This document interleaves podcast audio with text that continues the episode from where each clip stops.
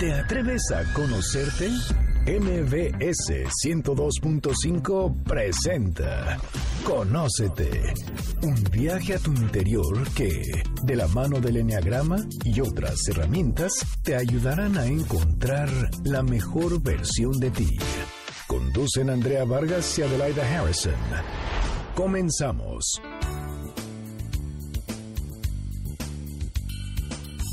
Muy buenas tardes, esto es Conócete, nosotros somos Adelaida Harrison y Andrea Vargas y estamos felices de estar nuevamente aquí con ustedes en este sábado. ¿Y se han preguntado alguna vez qué tan cierto es que el cuerpo grita lo que el alma calla? ¿Tú qué opinas, Adelaida? Sí, yo definitivamente creo que sí, que el cuerpo habla y además nos manda muchos mensajes inconscientes o subconscientes o como sea. Ahorita tendremos quien nos explique cómo es que sucede esto y qué podemos hacer al respecto. Y bueno, vamos a decir el tema de hoy. El tema del día de hoy es eh, el arte de escuchar al cuerpo, precisamente, y para ello tenemos una gran experta que es Ángeles Walder. Bienvenida, Ángeles. Muchísimas gracias. Ella es directora del Instituto Ángeles Walder y además es autora de los libros El arte de escuchar el cuerpo y El reflejo de nuestras emociones. ¿Qué emoción? Todavía no sale, ¿verdad? El último, o ya, ya, todavía no llega a México. Ha salido, está en España, ya se está promoviendo, ya está en librerías, pero aquí nos llegará porque viene en barco desde allá eh, hasta abril, mayo. Y a mí cuando me dicen es que tiene que viajar en barco el libro, me imagino a mis abuelos, bisabuelos, tatarabuelos, ¿no? En aquella época viajando y cruzando de Europa a América, tres, cuatro meses.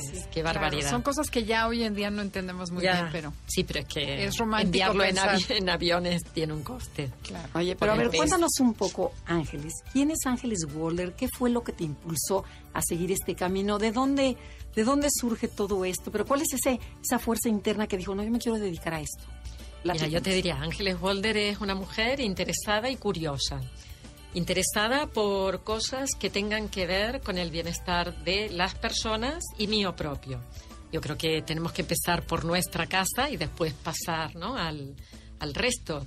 Y entusiasmada con el encuentro de una mirada absolutamente integral, de decir, ah, cuando tú tienes un pensamiento, eso tiene una repercusión en tu cuerpo y va además a determinar, igual que vosotros lo hacéis con el enneagrama, va a determinar un camino de vida.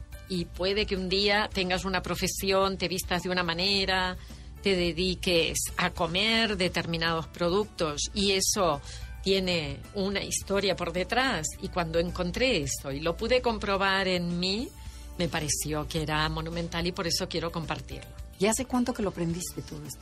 Eh, bueno, yo creo que mm, no hay nada que tú aprendas de un día para el otro. Claro. Que la persona se construye en la medida en que va adquiriendo diferentes conocimientos y que los va integrando. Porque yo no creo que nada de lo que pongamos en nosotros sean parcelas, ¿no? Claro, Que dices, está para aquí, está para allá. No. Eh, yo cuando empecé a estudiar eh, kinesiología, que es fisioterapia, ah, hice una asignatura anual que era anatomía. Y al año de haber acabado, me pidieron si podía ser profesora de anatomía y para ello me tenía que formar. O sea, tuve que pasar dos años de formación para ser luego profesora. Y me apasionó descubrir cómo el cuerpo tiene una serie de componentes totalmente integrados. Tú te tocas un músculo en la cabeza y te repercute en el pie. O una glándula como la tiroides está secretando en un determinado espacio, pero está haciendo que todo el metabolismo esté en marcha y todo está coordinado. Y si ese metabolismo no está funcionando, hay como un policía por arriba diciendo, oye, que, que algo aquí pasa, vamos a ver cómo acelerar o ralentizar. O sea, me pareció magnífico. Creo que no hay otra máquina que sea tan maravillosa, exacto, y perfecta como lo es el cuerpo humano. Y luego, al cabo de 10 mm, años de trabajar en la facultad, me marché a vivir a Barcelona. Ah, y allá son el acento, ¿no? Sí, y allá mm, estudié en Francia ergonomía y psicosociología y entendí el trabajo del ser humano desde otro ámbito, viendo, por ejemplo, cuando eran trabajadores el clima laboral o en la vida de la persona, la integración psique y, y vida social, la conciliación de la vida familiar, todo otro tipo de cosas que se me descubrían como, guau, más para, para sumar. Y fue así como empecé a estudiar PNL, hipnosis, sofrología, constelaciones familiares, Ah, bueno. constelaciones estructurales y luego llegué a la descodificación. No, bueno, En para que vean la calidad la- de nuestra invitada. ¿no? Bueno, no. yo creo que todos nos formamos igual, ¿eh? Claro, Todos estamos en la vida claro. adquiriendo poquito a poco y por eso digo, no, yo no puedo decir, un día me desperté y dije, ah, soy esto. No, he sido una sumatoria igual que todo el mundo y que seguramente en el momento en que me dedicaba a la anatomía tenía un objetivo claro, esa actividad dentro de mi vida. Y cuando ya fue cubierto, pasé a otra cosa. Y por eso cambiamos tanto de trabajo, ¿no? Pero yo creo que así llega un punto en la vida que dices, para esto nací y todo lo que aprendí fue para aplicarlo acá. O sea, como que se sintetiza todo lo que has hecho en tu vida para potenciarlo, ¿no? Yo cuando tenía mm, 18 años, en realidad cuando tuve 14, que conocí la fisioterapia, dije, para esto nací, Ok. seré O sea, te fisioterapeuta. lo has dicho muchas veces. Me lo he dicho muchas Ok. veces. Ok. Pero eso lo volví a integrar con otra cosa. Y hoy lo que puedo decir, hoy tengo 57 años, eh, mi vida hoy está dedicada al campo holístico de, de ver al ser humano desde diferentes aspectos y acompañar a las personas en que comprendan que sus dolores eh, pueden ser vaciados cuando se escuchan, que no es necesario sufrir eternamente, pero que tenemos que responsabilizarnos de ello y ir hacia adelante, hacer cambios en la vida cuando nos cuestan, ¿no? Mucho los cambios. Y digo, yo hoy eh, integro todo esto y creo que fundamentalmente si me tuviera que dedicar a enseñar algo es a enseñar a amar o, o a practicar el amor y, y de verdad lo digo de corazón, creo que no hay mucho más por hacer, ¿no? Es como tenemos que poner todos nuestro granito de arena. Ok, ya ver, bueno, y regresando. Por ejemplo, ¿qué, ¿cómo explicarías a la gente que nos está escuchando qué es la enfermedad? ¿Qué es la biodescodificación? ¿Qué, qué es la descodificación?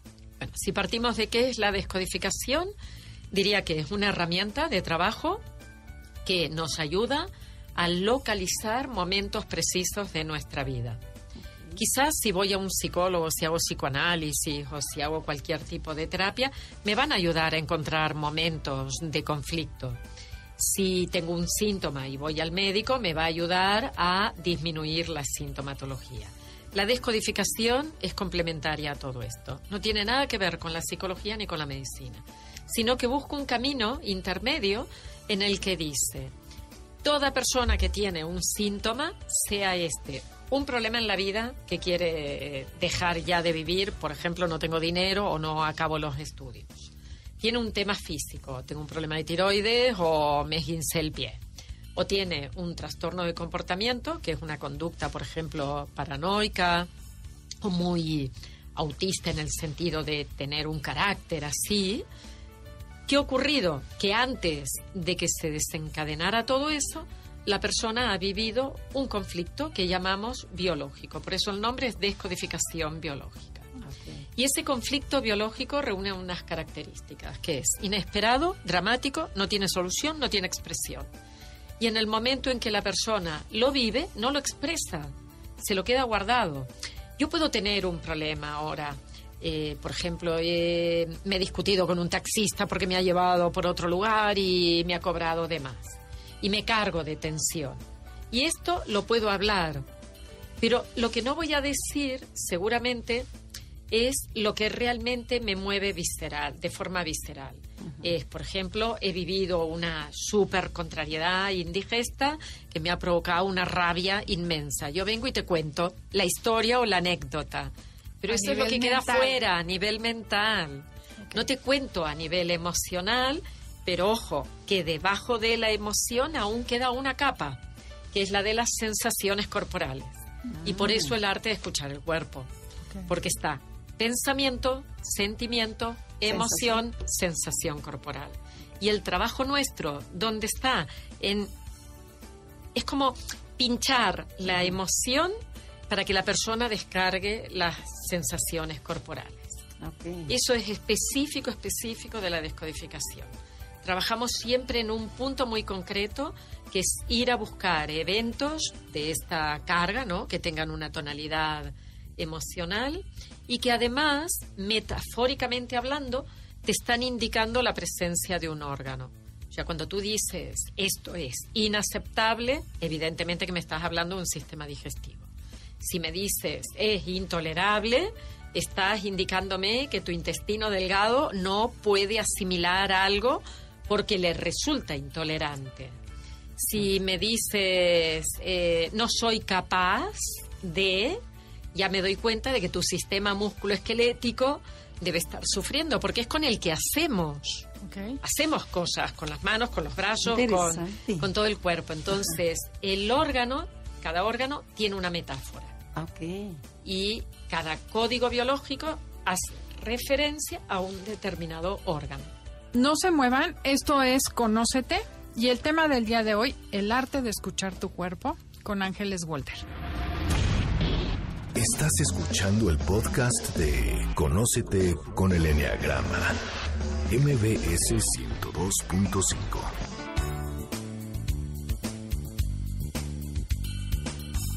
Ya regresamos, esto es Conócete, nosotros somos Adelaida y Andrea y estamos hablando sobre el arte de escuchar a nuestro cuerpo y estamos con Ángeles Walter. A ver Ángeles, cuéntanos más todo lo que nos estás platicando sobre estos códigos biológicos. Tú imagínate que las tres hacemos un vuelo transatlántico, como podemos hacer para desplazarnos de un lugar al otro. Y una de nosotras tiene la sensación de que por estar en el aire, por no mm, tener un espacio seguro, se encuentra con que mm, pierde el referente. Se va a pasar levantando la ventanilla, mirando a ver, ¿Dónde estoy? ¿Dónde estoy? la ansiedad del Andrea, te preguntaría, ¿a ti te suele pasar cuando llegas que te quieres poner los zapatos otra vez y tienes los pies hinchados? A veces sí. Y a veces ni me los quito, pero este, pero sí, sí, por, por sí. Vale. A las personas que no sufren cuando pierden los referentes, sino que tienen la seguridad que la vida, mira, te va a llevar, te va a transportar, que te vas a encontrar referentes nuevos, no tendrás un edema en los tobillos. En, en, el momento en el que se produce un conflicto biológico de sentirse solo, abandonado, sin algo a lo que cogerse, asirse, empieza a trabajar una partecita del riñón, que es la que gestiona la eliminación de la orina, el túbulo colector. ¿Y qué ocurre? Que se bloquea y se cierra. Y por eso, ¿qué pasa? Que tenemos un edema. Si te has sacado los zapatos, luego te costará ponértelos. Es como protección. O sea, el cuerpo se protege. Sí, como si exactamente. Como si quisieras sobrevivir a toda costa reteniendo el líquido. Y viene de una memoria filogenética muy antigua nuestra de que en el momento en el que el pececillo sale del mar y se queda expuesto al sol, se puede secar. Si no cierra los colectores y guarda el agua esperando que venga una ola y lo vuelva a meter hacia adentro, se va a morir. O sea que es una historia de supervivencia, de seguridad. Todos nuestros órganos tienen una memoria antiquísima. Filogenéticamente venimos de la primera bacteria. O sea, no hay nadie que hubiera cambiado algo en función de otra programación. Todos lo hemos hecho a partir de una bacteria. Ok, ¿y qué pasa cuando los que han sentido como mucha ira? O sea, a lo mejor un enojo enorme, que se han pasado muchos años enojados. Aquí vamos a hablar de diferentes órganos, porque la ira realmente, como tú dices, es algo que la gente suele practicar cada día, un poquito, ¿no? Como si se echara unas gotitas de, de algo, sí, al cuerpo para ir quemando. Y precisamente eso es lo que hace. La ira plasmada en el estómago va a ser, va a dar lugar después a úlceras o acidez, o no, acidez o todo lo que es quemazón, pero es una ira que tiene que ver con una rabia muy, muy profunda de algo inaceptable. Mm. Yo no, no soporto una determinada historia, me peleo y me lo como así sin decirlo, como ¡ah! es algo súper visceral. Cuando la ira tiene que ver con cosas que tú percibes que los demás te han hecho como muy feas, como algo muy grasiento, como algo muy asquerosillo, esa ira se materializa en la vesícula biliar y en las vías hepáticas. Entonces la gente que tiene úlcera tiene que mirar todo eso que no acepta vivir en la vida, que no le da cabida, que lo deja de lado, que se pelea mentalmente con todo el mundo 20 veces al día. Y nunca dice Y nada. nunca dice nada. Esa soy yo. Ah. Y las otras personas, Era. las que han perdido su vesícula biliar porque les han tenido que operar por un cólico biliar o que siempre tienen la digestión lenta, que no consiguen porque su vesícula trabaja muy de manera muy perezosa. O sea, los que son más vesícula biliar, que miren las historias en donde sienten que los demás les hacen cosas muy feas, muy gruesas, muy pesadas, que no las pueden soltar. De todas maneras, la ira es inevitable ¿eh? en los dos casos. Ok. Y por ejemplo, alguien que ha vivido con mucho miedo, que no se atreve, que siente que no puede, que, este, ya sabes, o sea, Dependería de qué es lo que no puede. Ah, Por ejemplo, hay gente que vive con muchísimo miedo a tomar decisiones. Y dice, no, es que si escojo estudiar, no sé, enneagrama y voy aquí, me pierdo de estudiar descodificación.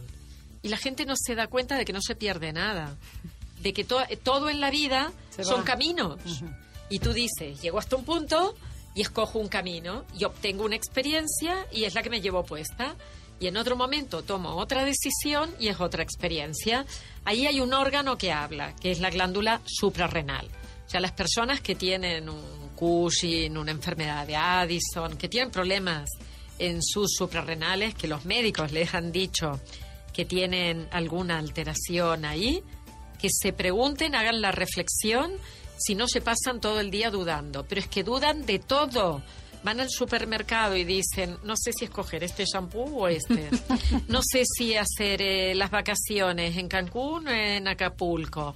No sé si ir a la peluquería hoy o voy la semana que viene. O sea, su cabeza funciona en modo no sé, duda. Y encima, cada vez que van a tomar una determinación, dicen, no, si hago eso, Qué miedo. mal, voy a equivocarme. O sea, están todo el día pensando que todo lo que hacen es un error. Sí, Por eso te digo, falta de el miedo ¿no? es tan, tan, tan específico que cuéntame a miedo a qué es y yo te diré qué órgano habla. Es dependiendo de qué Claro. tipo de miedo tengas. Claro. Bueno, Ángeles, y por ejemplo, hay personas que no son tan dudosas en cuanto a tomar decisiones todos los días, pero siempre tienen miedo de que se les acabe el dinero, de quedarse pobres, de no conseguir trabajo De la escasez. o ¿no? de escasez, que tienen mentalidad de escasez, siempre ven lo que les falta. Sí, es, son personas que nosotros les llamamos hígado, porque el hígado es el órgano que se encarga de almacenar los nutrientes y después de devolverlos en forma de glucosa al organismo para que puedan alimentar y nutrir en diferentes lugares. O sea, todo lo que hable conflicto, de carencia, de falta, podemos llegar a mirar hasta las memorias de lo que ha ocurrido en la vida de esa persona siendo pequeño. Por ejemplo, faltó en su casa y tiene la programación de que siempre va a faltar.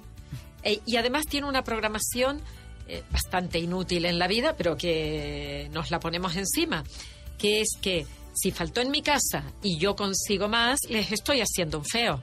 Ok. Y se llama neurosis de clase, o Freud le llamaba los que fracasan al triunfar. O sea, empiezan a hacer y consiguen dinero, dinero, dinero, bienes, bienes, bienes. O sea, viven una vida plena y abundante y llega un día en que lo pierden todo. Y dices, ¿pero ¿pero por por qué? qué? Claro, ¿por qué? Porque están en una lealtad profunda, una fidelidad familiar que se llama, muy profunda con el sistema familiar.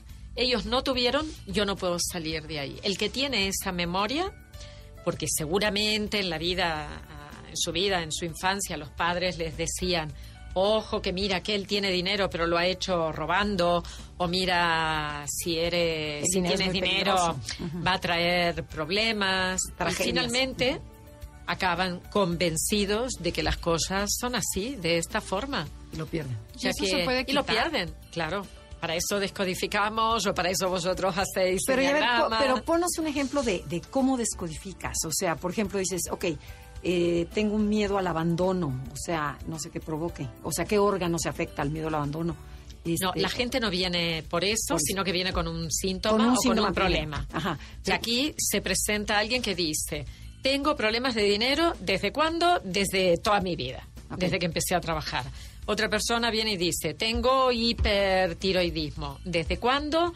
Mira, desde hace cinco años. Entonces, en los dos casos tenemos un problema, que sería el motivo de consulta planteamos un objetivo de trabajo y a partir de aquí es desde cuándo te ha ocurrido esto.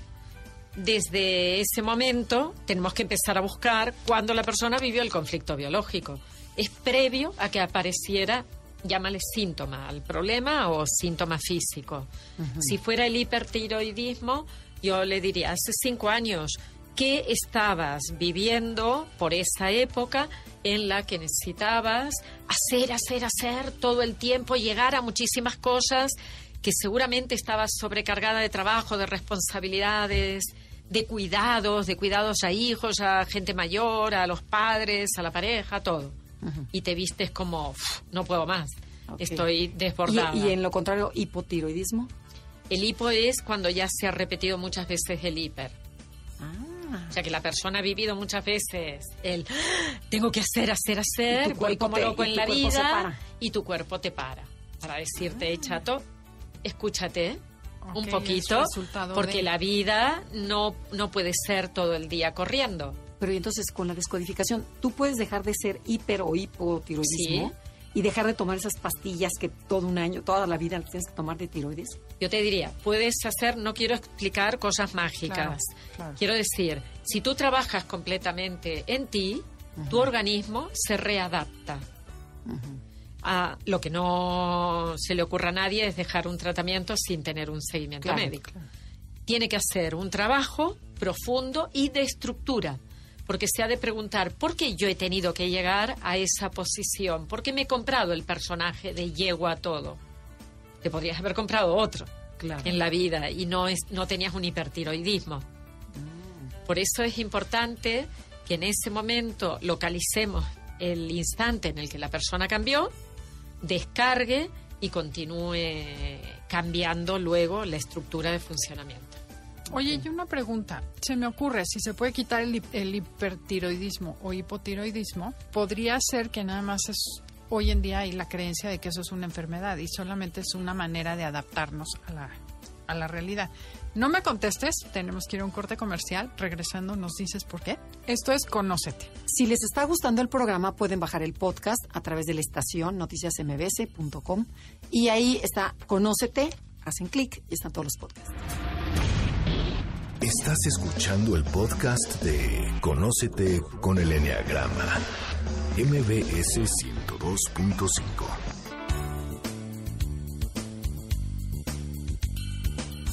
Ya regresamos, esto es Conócete, estamos hablando sobre el arte de escuchar a nuestro cuerpo.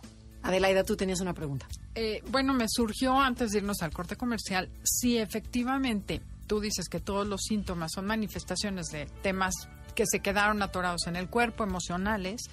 eh, siempre, y llevo mucho tiempo cuestionándome esto, entonces la enfermedad como tal no existe como una cosa que te aparece un síntoma y hay que quitar el síntoma.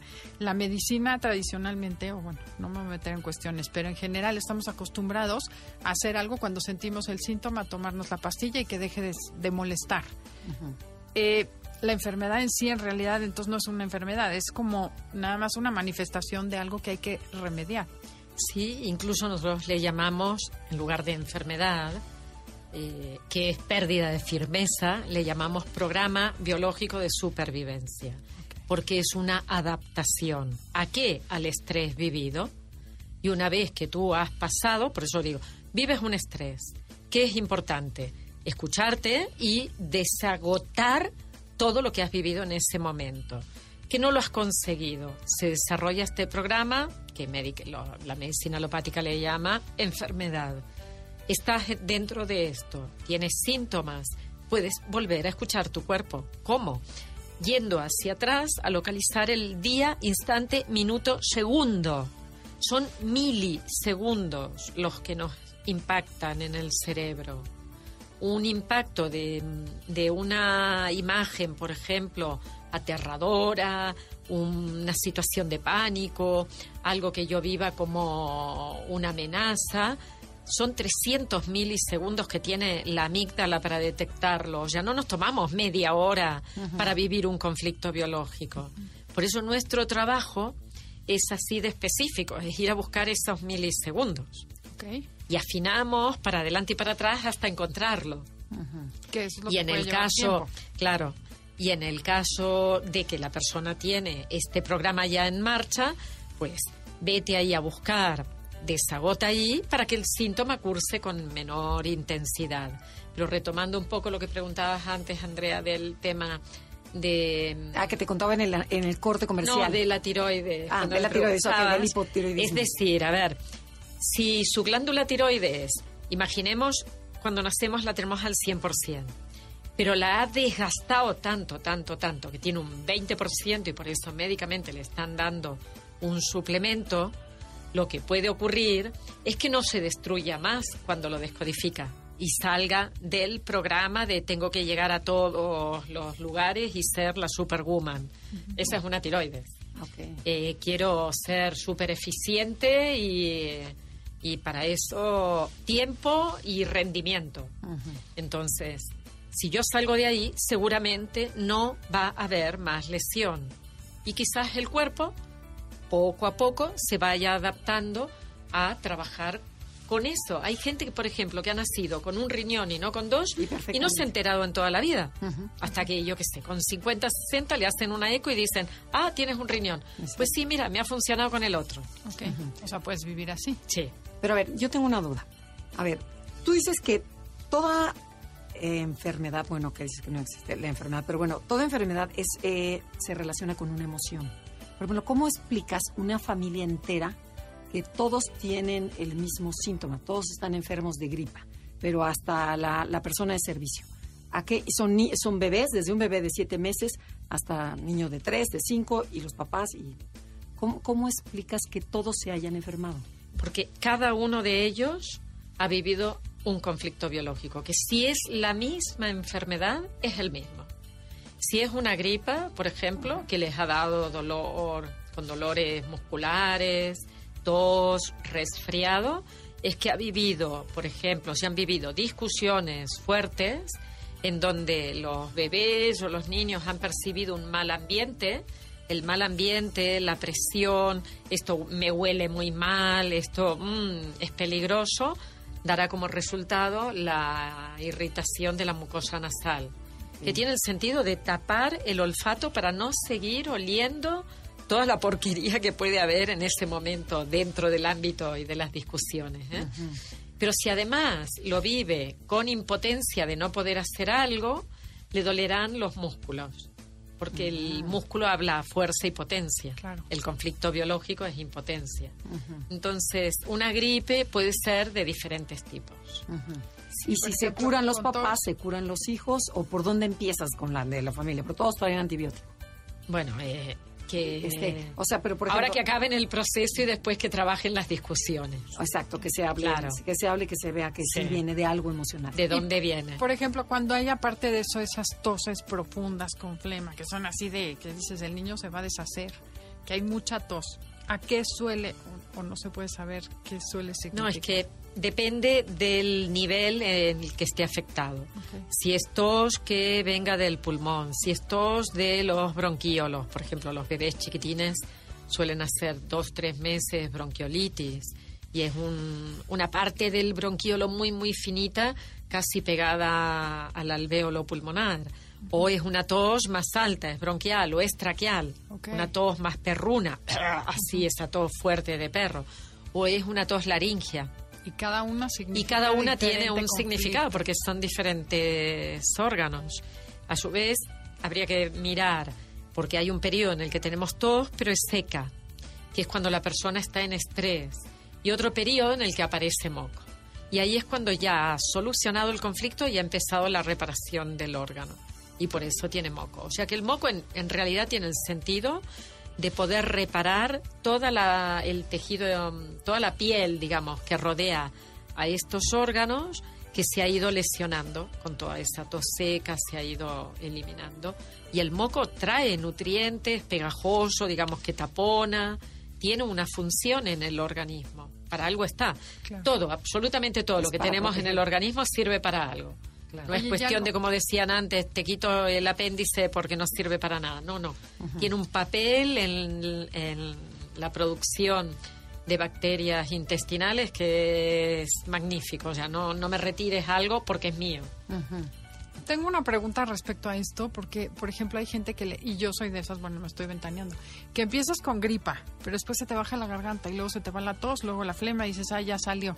O empiezas por abajo y luego llegas a la gripa. O sea, es común que se Son junten cada uno varios conflictos, exacto. Ah, son diferentes conflictos. Sí, van, vas, has tenido, digamos, una, un momento de estrés en el que has vivido de diferentes maneras. Por eso depende de, por ejemplo, si tú me dices, tengo una gripe con tos, eh, resfriado, otitis, por ejemplo, podrías tener la trompa de Eustaquio tapada y darte una otitis y dolores articulares, te diría, entonces, has vivido un único evento en el que han habido diferentes tonalidades. Una es de esto huele mal. Otra es de miedo por la invasión o la amenaza que estoy viviendo en mi territorio. Otra es de impotencia de "F, estoy aquí en el medio de esto y no puedo hacer nada. Y la otitis de no quiero escuchar todo esto que está ocurriendo en este momento. O sea que cada síntoma responde a un conflicto biológico. Cuando hay un cuadro que llamamos síndrome, que engloba a varios síntomas, tienes que descodificar cada uno de ellos. O sea, no es tan fácil como pareciera. Sí, es no, maravilloso. Porque con una sola frase compleja, quizás porque te tengo que hacer todas estas preguntas, te estoy desnudando.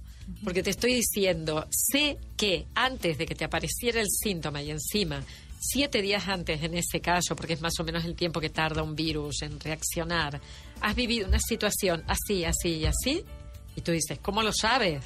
Claro. Ah, o sea, tú ya lo sabes y entonces lo haces Claro. consciente. Oye, Ángeles, ¿y cómo tratas, por ejemplo, estas enfermedades que, que los síntomas son silenciosos, como un cáncer, a lo mejor un tumor en el cerebro? Que dices, de repente la persona le, le detectan porque chocó, dice, traes un tumor enorme y está creciendo. ¿Cómo lo descodificas?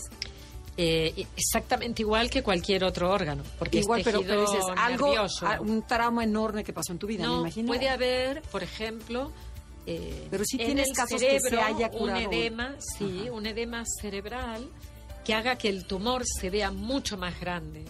Y esto en un estudio complementario, en un TAC, en un PET, en cualquier estudio, no se ve.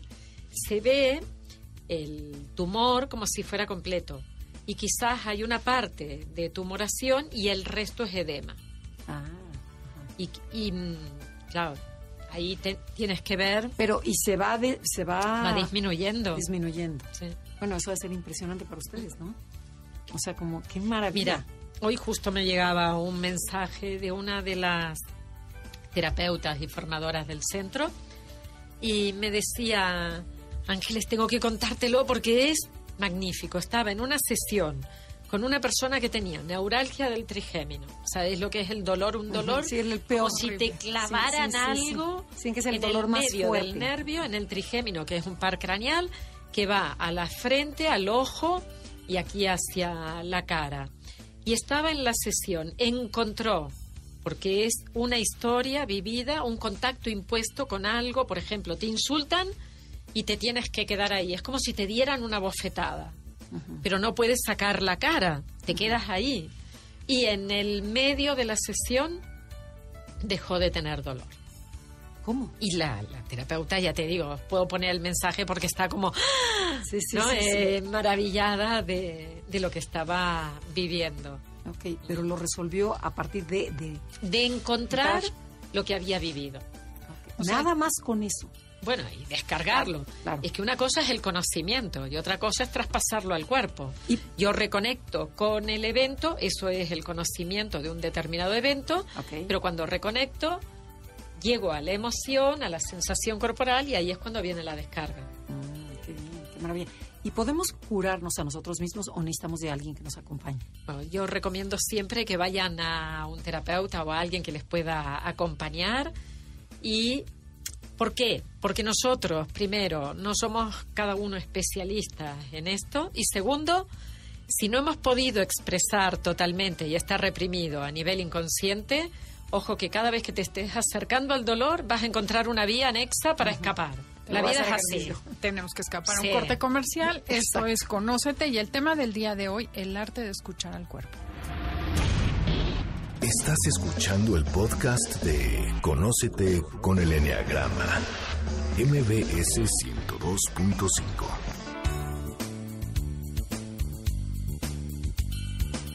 Ya regresamos, esto es Conócete, estamos con Ángeles Waldorf y estamos hablando sobre el arte de escuchar a nuestro cuerpo. Pero a ver, dinos Ángeles, ¿qué podemos hacer? O sea, eh, ya sabemos que, que, que existe, pero ¿cómo podemos estar como, qué recursos podemos tener para que no nos pase esto? Mira, lo primero sería una medida preventiva, que es, cada vez que vivas una situación de malestar, no te lo quedes en la cabeza. Cierras los ojos y escucha lo que está pasando en tu cuerpo. Y como mínimo, siendo observador de lo que te está ocurriendo, detecta tres sensaciones corporales. Por ejemplo, si me aprieta la garganta, el corazón lo tengo Las eh, palpitaciones. palpitaciones, el estómago se me tal, o me ha entrado frío, se me ha erizado el pelo. Detecta tres, solo tres. Y quédate observándolas y verás como en dos minutos han desaparecido. Con ese trabajito ya has bajado el estrés y seguro, pero seguro que lo que va a ocurrir después ya no será una enfermedad, o sea, como podría haber sido, o ni tan siquiera se manifiesta. O sea, lo Porque importante lo has no es negarlo, sino es aceptarlo Claro. y bajarlo. Todo lo que se niega va a volver con más Con más fuerza. Si ya tienes algo, visita o hazte acompañar con alguien que te ayude a descubrir ese mundo. De qué es lo que me ha pasado. Que yo he pensado que era la discusión, yo qué sé, con la suegra, con la pareja, con los hijos, pero en realidad es, por el síntoma que tengo, la desvalorización que me viene dada en el momento en que tuve la dis- discusión. Entonces ya no me quedo en el evento, porque si no seguiría hablando toda la vida mal de mi suegra, pero no miraré nunca Lo la que te- desvalorización que tengo yo. Ok. O sea, ahí es la, el otro nivel de escucha. Ujú. Y luego, escucha qué personaje estás llevando por la vida. ¿Qué es? ¿Quién eres tú? ¿Quién quieres ser tú para los demás? Por ejemplo, quiero ser la mamá gallina y todo el día estoy cuidando, cocinando, lavando, haciendo por los demás. Quiero ser la superwoman y todo el día estoy Trabajando, sin parar. ¿Quién quiero ser? Porque también está el personaje de qué en esencia soy, más allá de lo que hago. Ok, Y eso haya- yo creo que es- hay diferentes niveles de conciencia para llegar a una evolución. O sea que escuchando esto, yo me supongo que si en alguna otra ocasión hacemos una relación entre qué es la personalidad o el personaje que te tomaste, seguramente tienes ciertas enfermedades Sí. que son características para cada eneatipo. Totalmente. Porque el 3 es el superwoman y Sí. conozco varios 3 que han tenido operaciones de tiroides. Claro. Entonces, es- O están desvalorizados y tienen problemas musculoesqueléticos. Les duele todo. ¿Por qué? Porque si yo tengo que tener fuerza todo el día y valer por lo que hago, a cada momento me compararé, por ejemplo, con lo que haces tú o con lo que hace otro y diré, ay, yo no soy tan bueno como estos otros. Ok. Oye, y puedo preguntar de un caso que sí conozco de un chavo. Es joven, tiene veintitantos años y le salió un tumor de cáncer en la cervical alta, en la tercera o cuarta cervical. Pero sobre la parte ósea, Ajá, de la la vértebra. En la vértebra es desvalorización. Ok. Me siento desvalorizado, incapaz de conseguir, por ejemplo, ir en una buena dirección o de mirar hacia el lado bueno o de hacer valer mis ideas porque las vértebras altas están en conexión con la cabeza. Pero el solo hecho de aceptar esta desvalorización se empieza a componer o hay que trabajar. Hay que trabajar. Lo mismo que decía antes, ¿no? Tú, una cosa es el nivel conocimiento, otra cosa es el nivel bájalo al cuerpo y otra cosa es desidentifícate De tu personaje. Sal de la desvalorización, porque si no saldrás de esta, pero te meterás en otra igual. Claro, sí, psicológicamente hay que trabajar y Claro, reparar esa parte. Claro. Oye, y, y rapidísimo. Otro- problemas de la piel. Cuando empiezan las erupciones, cuando empiezan así el rash, Son conflictos de separación. Conflictos de Sí. separación. Pero bueno, a mí no me gusta de verdad ser Claro, de no, diccionario claro, y decir sí, ¿por qué así. no? Y existen porque la gente no, entiende. Yo puedo decir separación y dirán, ¿y esta señora de qué habla? Y eso tiene un contexto, ¿no? Tiene Todo el tiene comprender el conflicto, cómo cae, cómo lo ha vivido, qué es lo que le ha ocurrido en la vida con otras separaciones, cómo se ha programado. Para mí no, bueno, por eso no me gusta. Pero entonces lo importante es saber que cada órgano tiene un, una relación metafórica con Ujú, la función que cumple. ok. Y que el y como cuerpo... la piel es la que nos permite el contacto, y por eso protege. digo, si no lo tengo hay separación. Ok. Y otra cosa importante es quedarnos con la idea de que el cuerpo no se descompone, no, No, le fallan las exacto, cosas, se exacto. adapta a situaciones y problemas amenazantes. Entonces es entender que la- es una máquina maravillosa, Claro. como dijiste, y que lo que me está manifestando es un aviso Sí. o está tratando de resolver algo que yo no he resuelto y Exacto, no me he hecho cargo llamada, de mi vida. Tal cual. Y que haciéndome cargo de mi vida voy a tener una mejor salud. Exactamente. Eso sí, para que no quede la idea de que no. eres brujería. No, no. Claro. Y eso es lo que hacemos en toda la formación de eh, las personas vienen para hacer un trabajo personal o vienen para ser después acompañantes en descodificación biológica y hacen un proceso personal. Para mí es lo más importante. Claro. El trabajo vivencial, el trabajo sobre cada uno de los órganos para que ellos puedan después entender este mundo, pero desde otro lugar. Por eso digo, no se trata de hacer de diccionario, sino de claro, hacer de todo entender, un verlo trabajo globalmente. No, la idea era que se vea y escuche la gente como si se Sí. sabe el origen y demás. No es que se Sí, vayan sí, a curar sí. de escuchar, ¿no? Sí. Oye, y Bueno, a veces sí, ¿eh? Sí. A veces tú miras una película y te refleja un instante muy fuerte de tu vida, lloras, descargas y esto, y el cuerpo se recompone solo. O estás en una charla de amigos y alguien hace una palabra, dice algo que te hace clic y entras en emoción, notas el cuerpo como se ha activado y hay un proceso que se realiza, o sea, también es natural. Ok. Por eso dices que te gustan tanto las películas. O sea, Sí, por eso he hecho un libro de películas. Ah, donde hay más de 200 y se ven reflejadas los conflictos biológicos de abandono, rechazo, contrariedades. sí. Ah, Qué barbaridad. Estaremos muy pendientes de ese libro y te invitaremos a que nos vengas a contar. Y, por ejemplo, ¿cómo se enfoca desde el- la formación? ¿Qué es lo que trabajas? ¿Empiezas por un área y luego puedes ir Sí, a un platícanos de tu retiro? escuela, a ver cómo, Ajá, ¿cómo dices, se forma la gente? gente está qué interesante tratas? este tema, ¿qué, qué podemos hacer? El Instituto Ángeles Holder tiene una representación aquí, que es quien organiza, que es la empresa CADU. La pueden encontrar con www.cadu.com y ellos tienen un plan que es nosotros trabajamos desde Ciudad de México y se transmite vía streaming a diferentes ciudades. O sea, pueden estar en Tijuana mientras yo estoy aquí y están recibiendo la clase. Y el programa formativo tiene dos años. O sea, son dos años en los que nos vemos durante 12 módulos, seis y, mm, y seis y una, un proceso de certificación final en el que todos repiten el mismo formato, que es hay teoría y hay práctica. Y la práctica la haces tú con tu propio cuerpo. Ah, qué bien. Y esto es continuo. Se van acompañando en parejas o en tríos y se van ayudando a encontrar. Y hay todo un soporte de personas, tutores y delegados que les ayudan y les animan para que trabajen y que vean cómo hacerlo, ¿no? O corregirles o ayudarles a que lo hagan de una, de una forma más adecuada.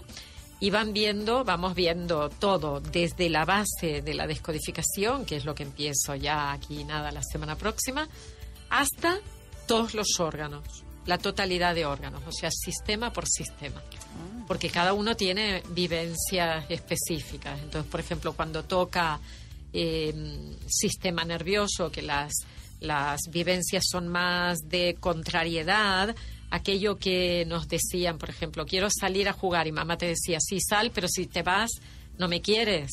Y entonces te ponías en marcha y volvías, ¿no? Claro. Ese tipo de cosas que afectan al sistema nervioso, nosotros las vivimos con ejercicios. Ok. O sea, no solo ven teoría, sino que les hacemos ejercicios para que repitan cada una de las situaciones de vida. Ajá. Y a ver, y si yo, por ejemplo, no me interesa hacer todos los dos años, pero quisiera ir a un solo taller, ¿se puede? Pueden ir preguntar por los talleres que hay en abierto. Yo os diría, mirar ¿Tú los la das o página. los dan otras personas? Sí, yo y otros formadores. Ajá. Todos venimos de España en este momento. Pueden encontrar toda la información ¿En dónde? en Facebook, en Descodificación Biológica en México, en Instagram, que es arroba cadumx, en la página web que es www.cadu.com. Pero y Cadu y al final tiene un H, ¿verdad? ¿O cómo va? ¿O nomás es c-a-d-h-u.com y en los teléfonos 442-212-8570, lo repito. Sí, mira. despacito. 442-212-8570 o 01-800-00-22348. Ya, todos los datos. Bueno, mejor Facebook. Y si si no nos ponen escriben. Facebook Claro, y si no si- nosotros los... los Si ponen mi nombre, Ángeles Walder, encontrarán también muchísimos vídeos del instituto En que yo les animo a mirar. Hay podcasts, hay posts, para que cada uno mire lo que mm, quizás no le resuena en su interior. Eso es Claro. interesante, leer algo y ver qué te dice. Muy bien. Y si no, también hay la opción de una terapia. Sí, Ok. de un acompañamiento. Bueno, y la última frase que quisieras decirle a todo tu público que te está escuchando. que cambiar es posible, pero que empieza en uno. Muy cierto. Pues muy interesante porque además nos dejaste una semilla así de como de cuestionadora de, de meternos y, y empezar a reflexionar sobre nosotros mismos, ¿no? Y no dejarlo de, ay, me enfermé. No, a ver, a ver, ¿por qué? ¿Qué pasó en tu vida? Empezar a, a Hacer hacerte análisis, responsable, ¿no? Claro. Pues sí, queda mucha tarea. Te agradecemos mucho haber venido, Ángeles. Que además vienes llegando, aterrizando. Más agradecemos tu presencia. Eh, Janine y Felipe, muchísimas gracias. Los dejamos aquí en compañía de Concha León Portilla en Enlace 50. Sigan disfrutando el resto de la tarde. Hasta la próxima. MVS 102.5 presentó Conócete. Te esperamos en la siguiente emisión para seguir en el camino del autoconocimiento. Conócete.